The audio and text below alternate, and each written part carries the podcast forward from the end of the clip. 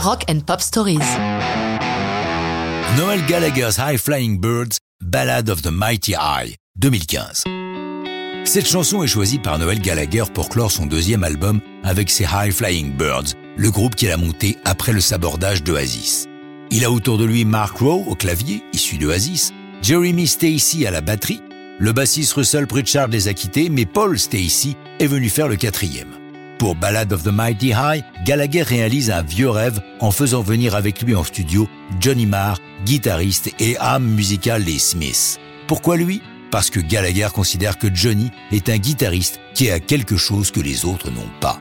Il voulait déjà travailler avec lui sur l'album précédent, mais les agendas ne correspondaient pas et l'affaire ne s'était pas faite.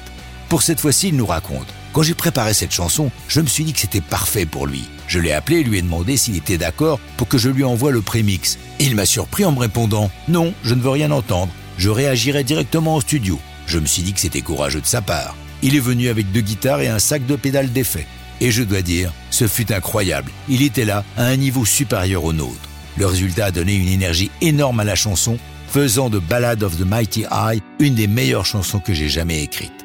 De son côté, Johnny Marr a raconté au journal musical anglais NME.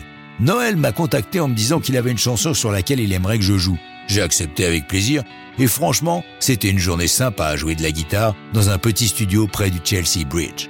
Si Noël a choisi de clore son album avec Ballad of the Mighty High, c'est que pour lui, elle résume parfaitement le contenu de l'album qu'il explique ainsi. Ça parle des choses de la vie qui semblent difficiles à atteindre. L'idée dans cette chanson, c'est que la recherche du résultat est plus importante que le résultat lui-même. C'est comme dire que je ne suis pas sûr d'avoir envie de voir Manchester City, son équipe de foot favorite, gagner la Ligue des Champions dix années consécutives.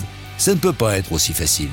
La chanson est publiée le 13 janvier 2015, accompagnée d'un clip plein d'humour, puisqu'à la fin, le réalisateur vient le voir pour lui demander de faire une prise supplémentaire, mais se trompe et l'appelle Liam, ce qui agace Noël bien entendu, qui s'en va alors que le réalisateur l'interpelle en lui criant Tu sais, Chris Martin lui fait au moins 10 prises. L'album Chasing Yesterday sort le 25 février et se propulse directement en tête des charts. Cette sortie est suivie d'une courte tournée au Royaume-Uni et en Irlande, dont les places sont vendues en 10 minutes. Mais ça, c'est une autre histoire de rock'n'roll.